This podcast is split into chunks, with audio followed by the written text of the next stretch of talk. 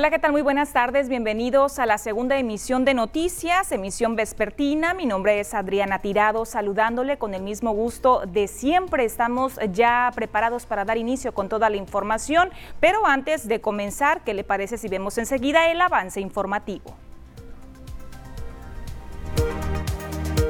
Cruz Roja apoyará con traslados gratuitos a pacientes COVID. Al exigir certificado de vacunación se violaría el derecho a libre tránsito. Ecologistas mazatlecos rechazan la entrega de terrenos del ayuntamiento como parte de la negociación del caso NAFTA. Por segunda ocasión durante la pandemia, escuela fue robada y vandalizada. Y en los deportes, México venció a Sudáfrica en el fútbol de Tokio.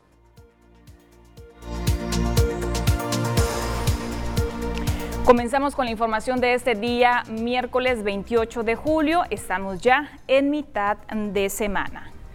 A pesar de que el gobierno municipal dio a conocer que ya se va a requerir del certificado médico para que las y los mazatlecos puedan ingresar a diversos espacios o establecimientos públicos, bueno, pues la autoridad hasta este momento todavía no ha entablado algún tipo de reunión o acercamiento directamente con el sector productivo de aquí de la ciudad. Esto con la finalidad de redefinir o afinar las estrategias que se van a implementar para que realmente esta medida sí se cumpla por parte de la población.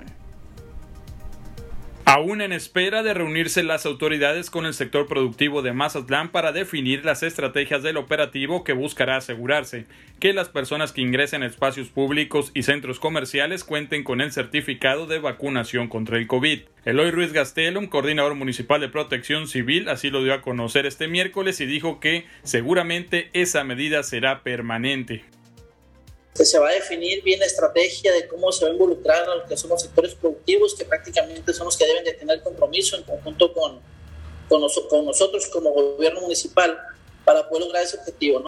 Aseguró que la respuesta de los jóvenes ha sido buena para la aplicación de la vacuna.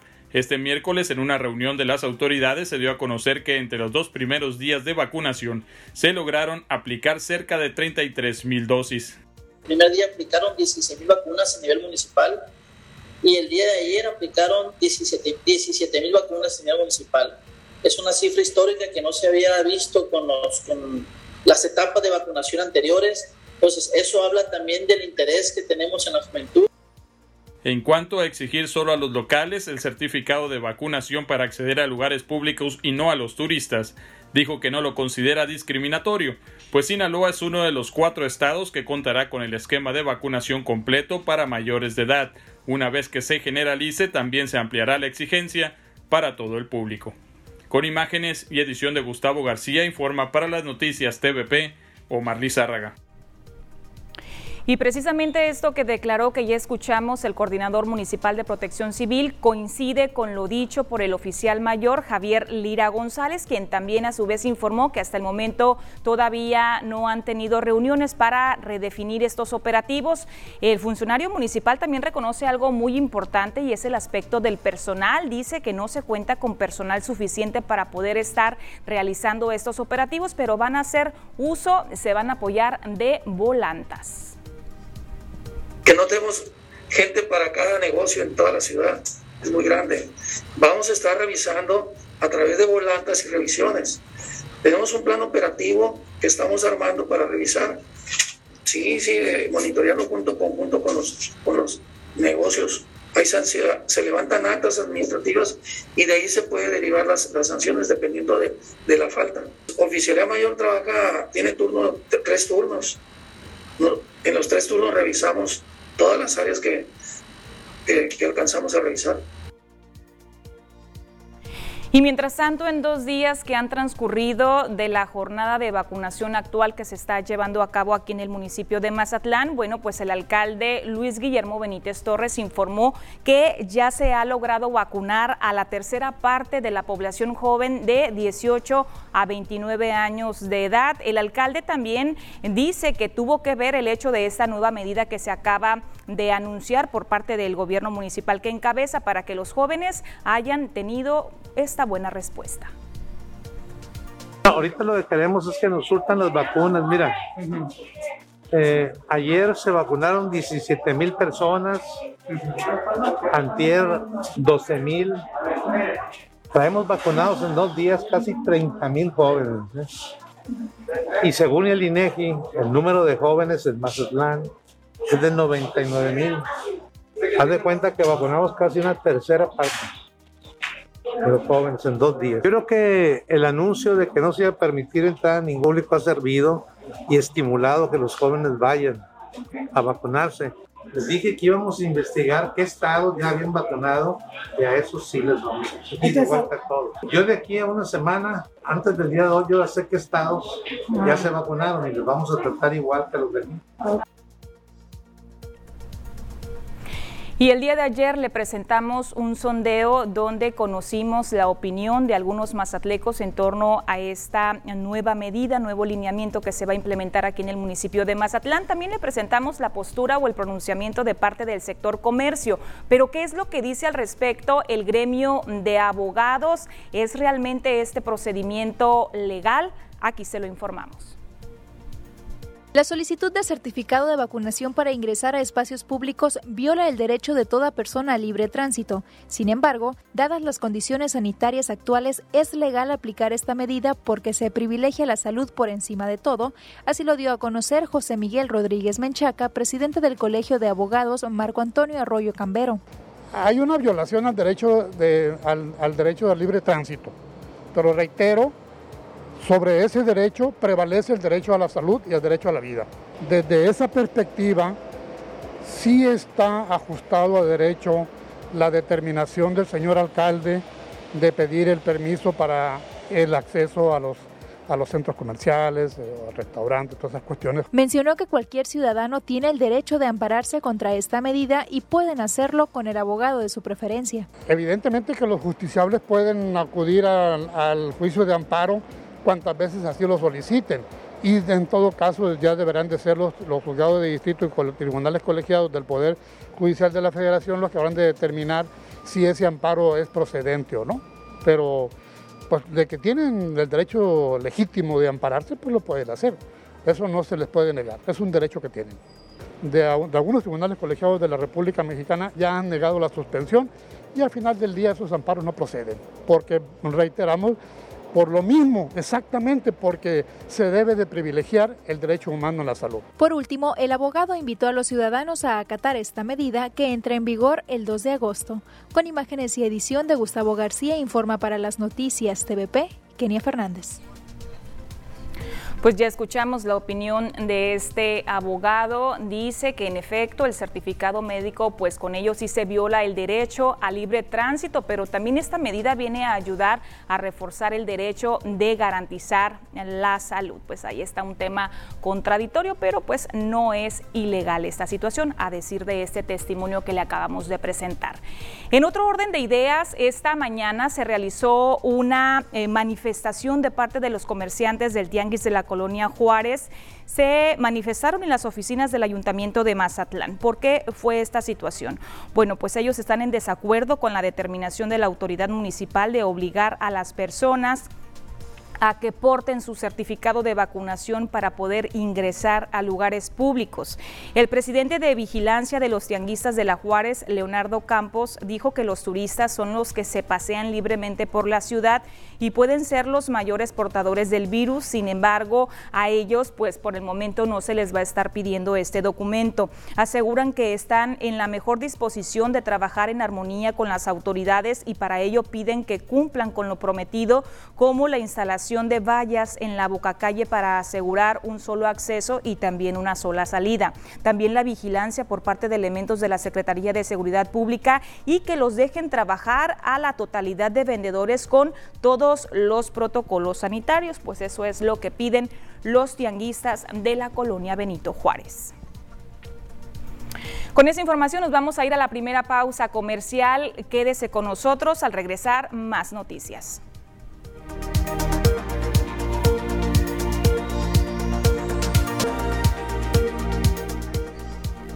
Estamos de regreso con más información. Muy buena respuesta es la que ha obtenido el patronato del Hospital General de Mazatlán, doctor Martiniano Carvajal. Esto durante la primera etapa de su campaña de recaudación. El día de ayer fue eh, cuando se entregaron los donativos. Veamos exactamente qué cantidad lograron recaudar y también qué insumos compraron.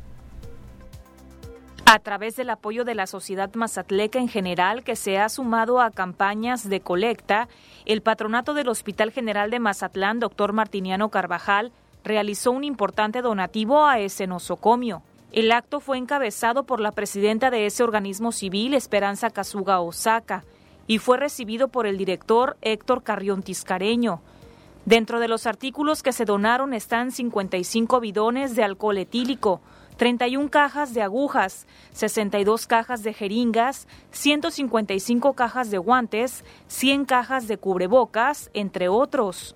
Agradecer ante todo a la comunidad de Mazatlán, que en esta primera fase apenas empezamos el día 20 con, con una solicitud de apoyo para los insumos. Lo más urgente ahorita era el alcohol, que, que había escasez de alcohol y las otras eh, los otros insumos que solicitaron fueron jeringas, cubrebocas, batas este, y mascarillas. Del día 20, 21, 22, el fin de semana, hasta el viernes, sábado, conseguimos 200 mil pesos de, de aportaciones.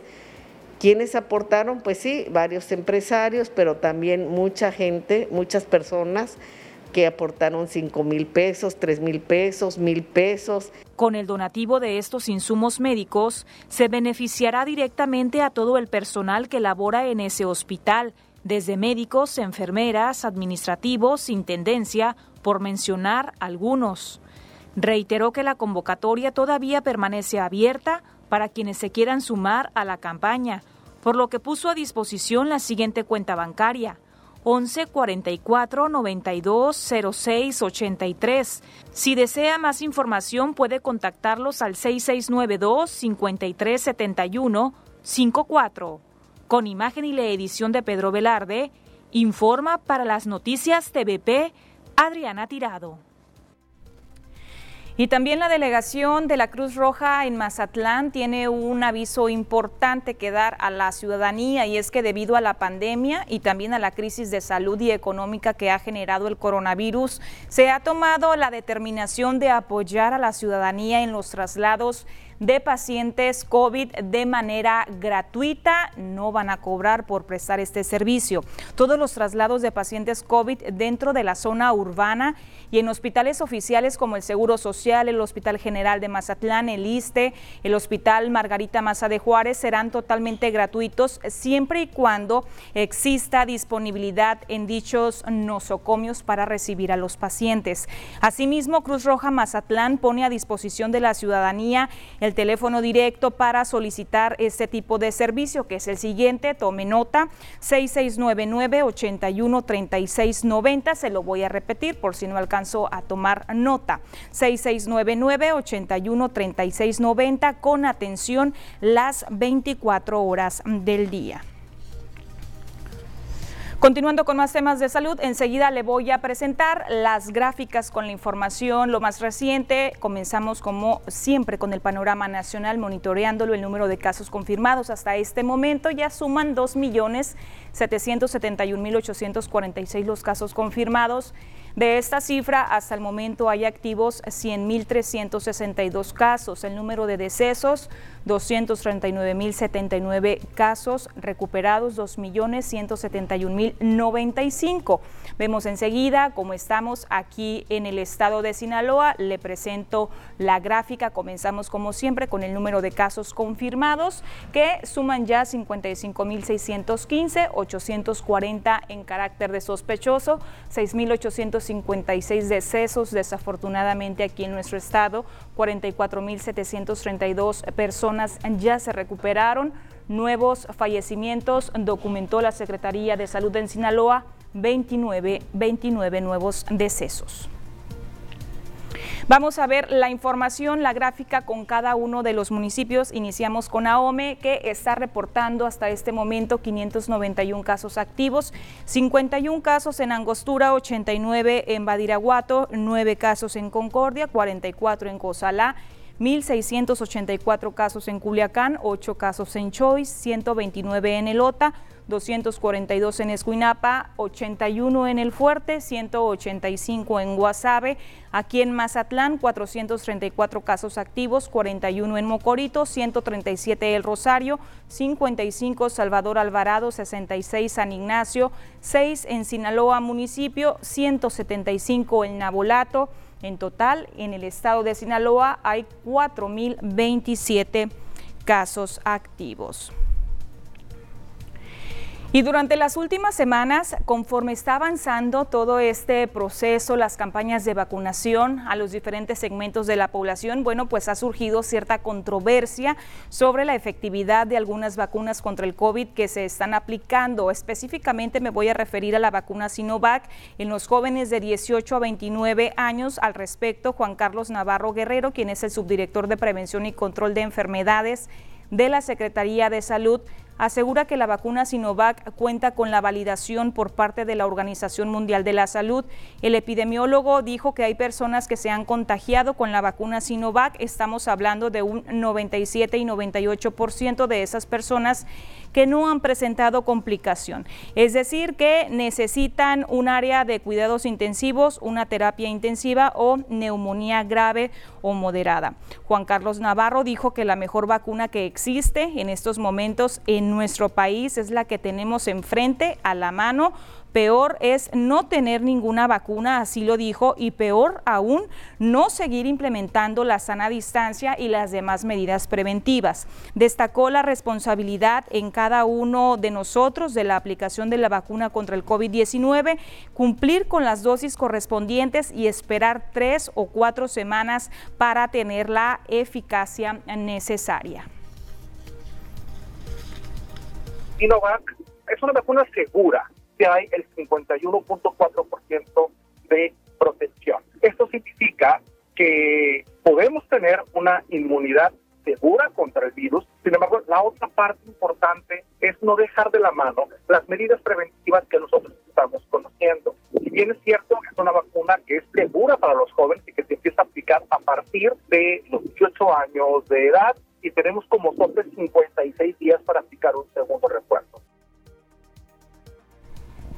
Muy importante lo que acaba de precisar el doctor epidemiólogo. Dice que una vez que recibimos la primera dosis de la vacuna, prácticamente es lo que dijo, no hay que confiarnos, no por el hecho de recibir la primera dosis, ya vamos a estar completamente inmunizados. Tenemos que seguirnos cuidando, aplicando cada uno de los protocolos sanitarios, porque es así como cayó, eh, se generó cierta confusión y muchas personas se confiaron y ahora estamos viendo ya las consecuencias de esa confianza que se tuvo en cierto momento. Importante tema, importante que lo tomemos muy en cuenta. Con esa información nos vamos a ir a una pausa, continuamos.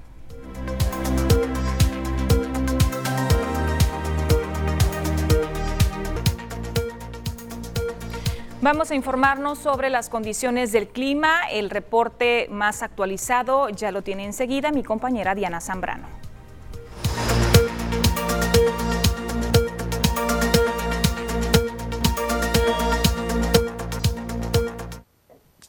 Hola, ¿qué tal y buenas tardes? Bienvenidos a aquel reporte meteorológico. Qué gusto acompañarlos en esta tarde de miércoles ya mitad de semana damos inicio con el mapa nacional para conocer las temperaturas actuales en algunos puntos importantes del país, comenzando por la frontera en Tijuana, actualmente con un cielo despejado y 27 grados. La Paz el día de hoy se mantiene con 35, Guadalajara 29 y para finalizar más al sur con Mérida, aquí tenemos temperatura que llega hasta los 29 grados. Pasamos a conocer las temperaturas actuales en nuestro estado. En Sinaloa podemos ver valores de temperatura, los cuales varían entre los 32 hasta llegar a los 38 grados. ¿Y qué nos espera para el resto de la semana? Comenzando en el puerto de Mazatlán. Ojo, el día de mañana se pronostican leves lluvias máximas que se van a mantener en los 32 grados para Mazatlán. Y en la capital de Sinaloa, Culiacán, actualmente con un cielo mayormente nublado y se mantiene para el día de mañana con máximas que van a variar entre los 37 y los 38 grados en la capital. Ya en el sector de Guamúchil, el día de hoy se mantiene despejado con 37 grados. Mañana la máxima disminuye un poco hasta llegar a los 36 grados con leves lluvias para Guamúchil. Ya en el sector de Guasave, actualmente con 38 grados y cielos despejados, mañana cambia la condición de cielo, se prevén cielos mayormente nublados, máximas que van a variar entre los 36 y los 38 grados para Guasave. Ya para finalizar en el sector de los mochis, actualmente con 38 grados y cielos mayormente nublados, mañana ya se comienza a despejar con máximas que van a variar entre los 36 y los 37 grados para los mochis. Respecto a la fase lunar, mantenemos aún en luna llena, la salida de la luna a las 23 horas con 26 minutos, la puesta de la luna a las 11 horas con 51 minutos, la salida del sol a las 6 de la mañana con 35 minutos y ya para finalizar, la puesta del sol a las 19 horas con 56 minutos. Hasta aquí el reporte meteorológico, espero que tengan una excelente tarde.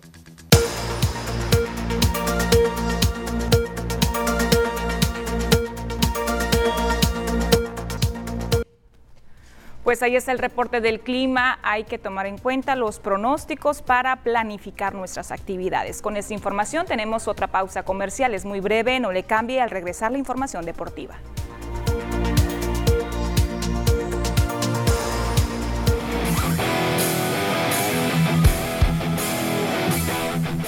Gracias por continuar con nosotros aquí en las noticias. Vamos a seguir con más. La información del mundo deportivo ya está preparado Ernesto Vázquez con bastantes temas en relación sobre todo a los Juegos Olímpicos. Muy buenas tardes. Adriana, muy buenas tardes. Buenas tardes a la gente que nos ve en casita, efectivamente, ¿no? De lo que pasa con la delegación mexicana. Vamos a platicar de Particularmente de fútbol, ¿cómo le fue a México? De levantamiento de pesas, de clavados en el béisbol. Hay varios Todas las disciplinas. Pues ahí está. Adelante. Gracias, Adriana. Y vamos a arrancar precisamente con lo que se dio hoy por la mañana, muy temprano, la selección mexicana del Jimmy Lozano, eh, que está teniendo actividad en los Juegos Olímpicos. Ahí en Tokio, pues tuvo su tercer partido de su grupo ante el combinado de Sudáfrica, ¿no? Donde el equipo mexicano resolvió 3 por 0 sacó el resultado de la mano de una buena participación de sus jugadores. Consiguieron el pase a la siguiente ronda el conjunto nacional. Alexis Vega, Luis Romo y Henry Martin fueron los encargados de convertir los goles y ahora México se estará enfrentando a Corea del Sur. El próximo sábado será el partido que tenga el equipo nacional. Muy temprano también, ¿eh? este enfrentamiento del sábado al 17, Uriel Antuna desequilibró para los sudafricanos. Asistió Alexis Vega, quien mandó el balón al fondo de la red.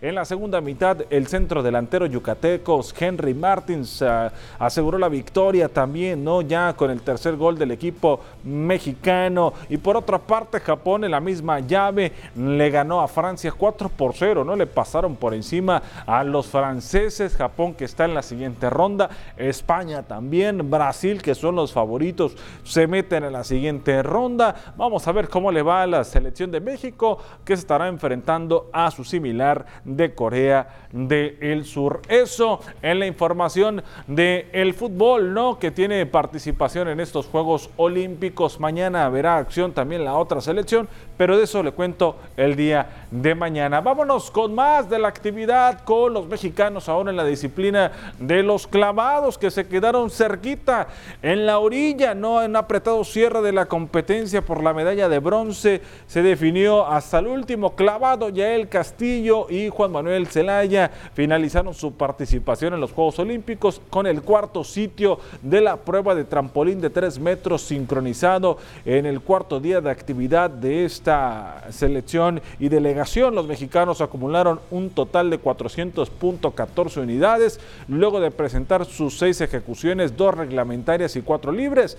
La medalla de oro fue para los chinos, después le siguieron los estadounidenses y el bronce se lo quedaron los alemanes. Al final de cuenta, México no pudo sumar eh, en los clavados en esta disciplina. Va alta la actividad todavía de Rommel Pacheco. Mucha suerte para el mexicano que también se busca que exista posibilidad de medalla ahí en los clavados. Vámonos con la actividad ahora, pero de los sinaloenses, porque que envió acción fue el pesista mexicano de Sinaloa, de Culiacán, Jorge Ardán Cárdenas Estrada tuvo una destacada participación este martes al concluir en el segundo sitio de la división de los 73 kilogramos del grupo B, quedando fuera de la posibilidad de medalla, ¿no? Con un registro de 320 kilogramos durante su quinto día de actividades de la artelofilia en lo que viene a ser estos Juegos Olímpicos. Cárdenas acumuló un total de 320 kilogramos. El especialista en levantamiento de pesas sumó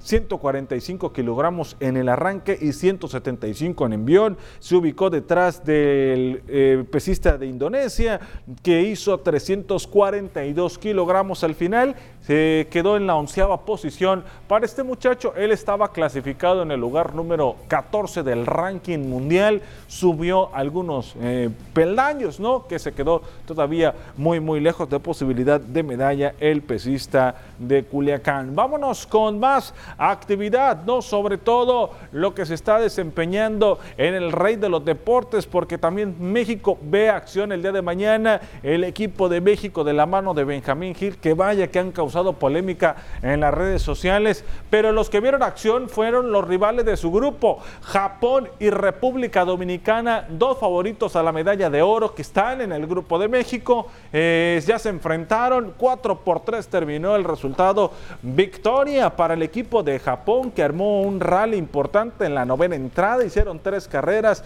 derrotaron a República Dominicana en esta competición del Grupo A en Fukushima. Ahí se llevó a cabo el partido. Los abridores eh, Christopher Mercedes por el conjunto caribeño y Yoshibu eh, Kumamoto por parte del equipo japonés. Los dominicanos castigaron al picheo del equipo nipón, pero ellos vinieron de atrás y ahí en la novena entrada armaron el rally importante para darle la victoria al equipo del Sol Naciente. México mañana verá acción. Vámonos con más del béisbol, pero ya no de los Juegos Olímpicos, sino de la participación de Julio Urias, que el día de ayer los Dodgers de Los Ángeles cayeron 2 a 1 ante los Gigantes de San Francisco en el primer duelo de la serie que tienen ante el equipo de los Giants. Urias se quedó con las ganas de convertirse en el primer lanzador en llegar a 13 victorias de la presente campaña en Grandes Ligas. El mexicano fue remolcado sin decisión tras permitir solamente una carrera, la del empate en el sexto inning y tendrá que esperar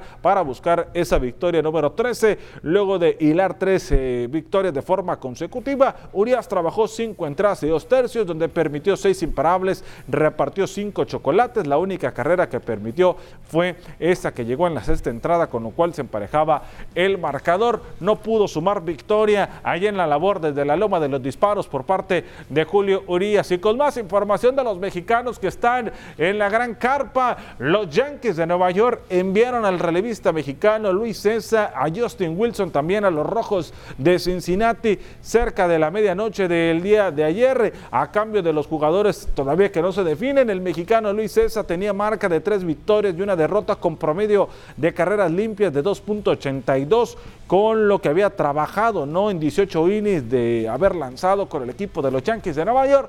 Le dan las gracias y lo mandan al conjunto de los Rojos de Cincinnati por parte del pitcher mexicano. Eso en la información deportiva que tenemos hasta el momento, parte de lo que está ocurriendo con la delegación mexicana en estos Juegos Olímpicos, le estaremos comentando más adelante. Los deportes, Adriana Tirado. Tanto la delegación mexicana de fútbol como la de béisbol, ¿no? que ya nos decías que por ahí está un poquito complicado el panorama, porque los favoritos pues son los equipos de acá, decías Costa Rica, son República Dominicana y Japón, los que Ah, le toca a México en su grupo. Solamente son tres equipos, México, Dominicana y Japón. Y Dominicana y Japón son favoritos Son a medalla de oro, ¿no? Entonces la tiene difícil, más no imposible. Pues ahí está, esperemos y que les vaya, les vaya muy bien. Muchísimas gracias, Gracias a ti, por toda la información que nos acabas de compartir del mundo deportivo. Vamos a continuar con mensajes comerciales. Regresamos.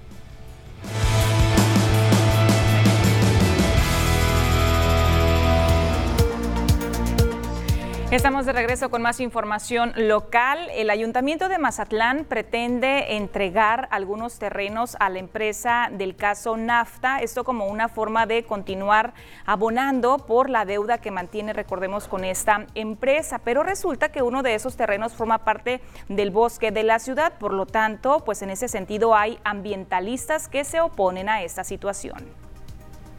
Ambientalistas rechazan la entrega por parte del Ayuntamiento de Mazatlán de una parte de lo que era el bosque de la ciudad a una empresa privada como parte del pago de la deuda que tiene con Nafta Lubricantes. Se trata de los terrenos y viveros del Consejo Ecológico de Mazatlán y el Centro de Educación Agrícola y Ambiental, los cuales son intransferibles ya que forman parte del decreto del polígono del bosque de la ciudad, publicado en 1979, y ni siquiera son propiedad del ayuntamiento, solo es su deber administrarlos, aseguró el director del CEA, David Ocampo Peraza. son inali- al- inalienables, intransferibles, no vendidas, no se pueden vender a particulares bajo ese decreto. No es propiedad esta, tie- esta, este, tierras del municipio, del ayuntamiento, no, no es propiedad. El municipio administra, administra en base a ese convenio del decreto establecido, en base a ese decreto, que la autoridad, el cabildo, está actuando mal, de manera irregular. Señaló que se hará todo lo posible para proteger esta área y evitar que se le dé un uso diferente al que por decreto fueron donadas. Es por ello que desde hace 20 años en ese espacio se realizan actividades de educación ambiental. Para mostrar nuestra disposición de cómo estamos usando este espacio. Lo estamos usando con fines de educación y beneficio para la comunidad y en defensa del bosque de la ciudad. No para otra cosa, ni para fines personales. Los ambientalistas ya solicitaron una audiencia con el alcalde para dialogar la situación, pero no han obtenido respuesta. También se encuentran recolectando firmas de ciudadanos en contra de esta acción emprendida por el Cabildo Municipal. Con imágenes y edición de Gustavo García, informa para las noticias TVP, Kenia Fernández.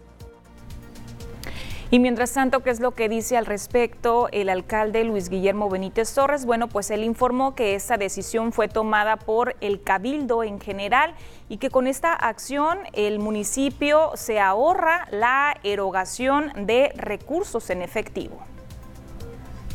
Pues la verdad es que el que no eroguemos dinero en efectivo a nosotros nos ayuda. Finalmente nosotros no provocamos ese daño al patrimonio de la ciudad. Lo provocaron otros políticos. Ellos deberían de pagar. Pero es válido pagar con terrenos de la comuna para una deuda privada. No, no es deuda privada.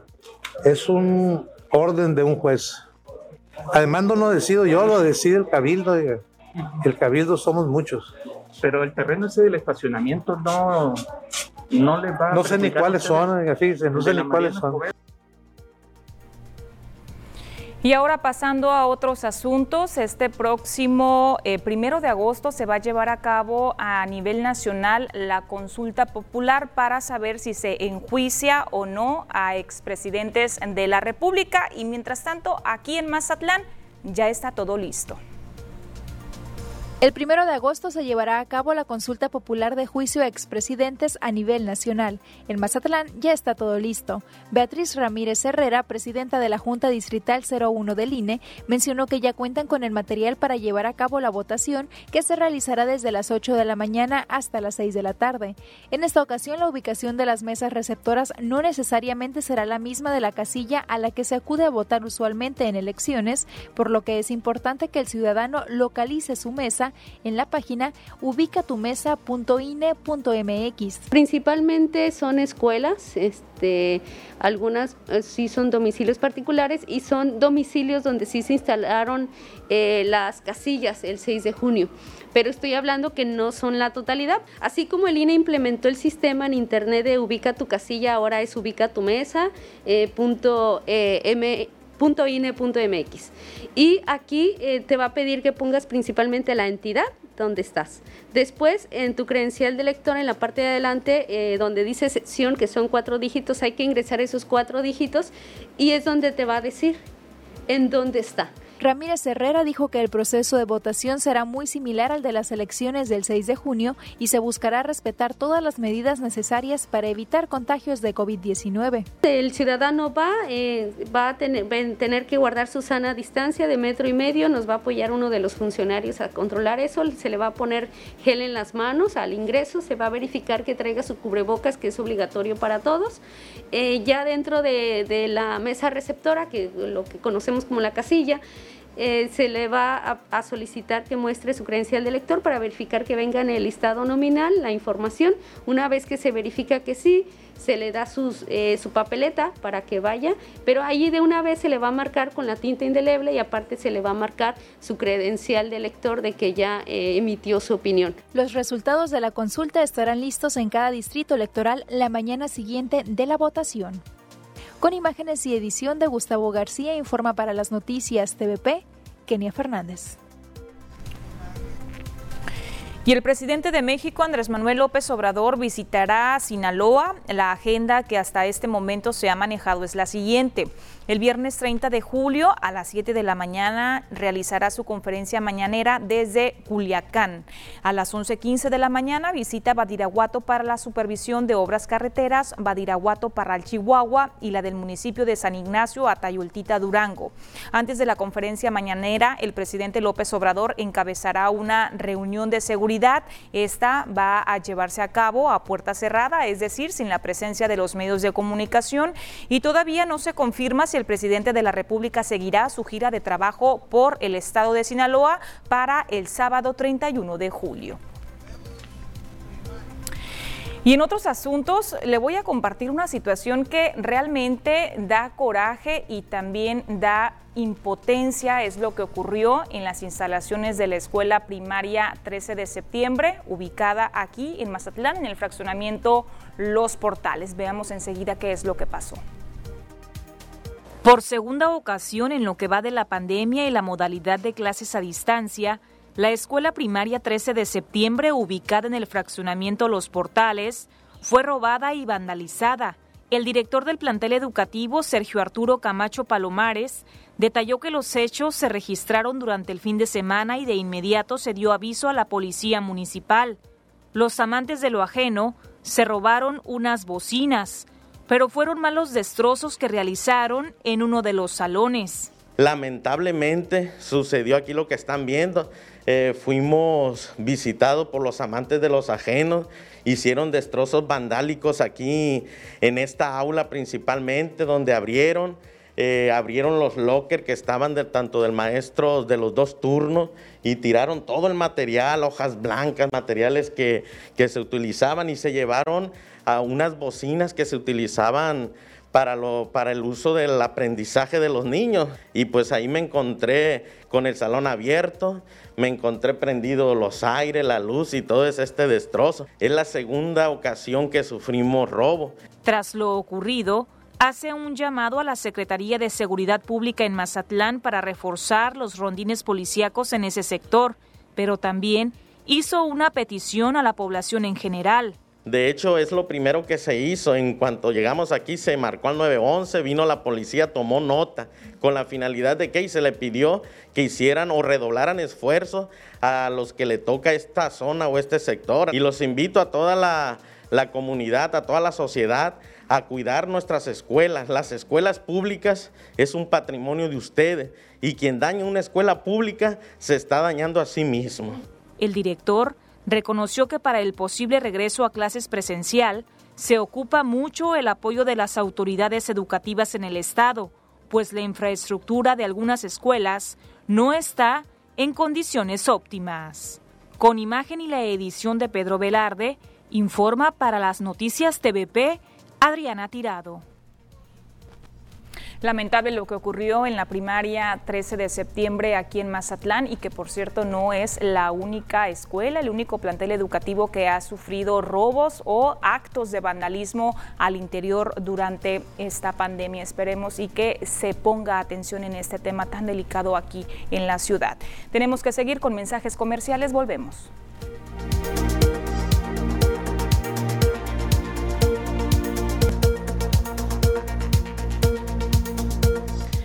Luego de las últimas jornadas de búsqueda y de localización que se han estado realizando por parte de la Jumapan en relación a las tomas ilegales a la red de agua potable realizadas, repito, por la gerencia comercial de Jumapan en los fraccionamientos Monteverde y Alborada, el gerente general, el ingeniero Luis Gerardo Núñez Gutiérrez, hizo un llamado a los usuarios ilegales a regularizar su situación y a la ciudadanía en general para que denuncien a los usuarios que están conectados de manera clandestina. Aseguró que serán más estrictos con las revisiones y que los tiempos no están para que se sigan presentando este tipo de prácticas. En el caso concreto del residencial Monteverde, donde se tiene el registro de que hay 500 viviendas sin contrato de servicios y el pasado sábado 10 de julio fueron clausuradas 80 tomas ilegales y a la siguiente semana en el fraccionamiento Alborada en 20 viviendas se clausuraron conexiones clandestinas. Se tienen reportes de que la mayoría de ellos ya se volvió a conectar sin tener el contrato, mucho menos el medidor, pese a que fueron invitados a regularizar su situación y a hacer, por supuesto, su contrato de servicios. En temas de seguridad, alrededor de las 4 de la mañana de este día miércoles, una mujer sufrió un accidente de tránsito en la Avenida del Mar que la dejó con algunas lesiones. Los vehículos involucrados son una camioneta Jeep blanca que se impactó contra una grúa de tránsito donde quedara su conductora prensada entre, entre los fierros de las unidades. Socorristas que llegaron a ese sitio realizaron los trabajos correspondientes y luego la paciente fue llevada a una clínica para su valoración médica. Fue Tránsito Municipal quien se hizo cargo de las diligencias correspondientes. Y miles de pesos en daños materiales es el saldo del incendio de un tráiler de paquetería. El siniestro se registró sobre la carretera de Cuota Mazatlán Tepic la madrugada del día lunes. Por fortuna, el conductor de la unidad logró salir ileso. Según el reporte de la autoridad, el hecho se registró en el tramo de Villa Unión Rosario, a pocos metros de la caseta de cobro.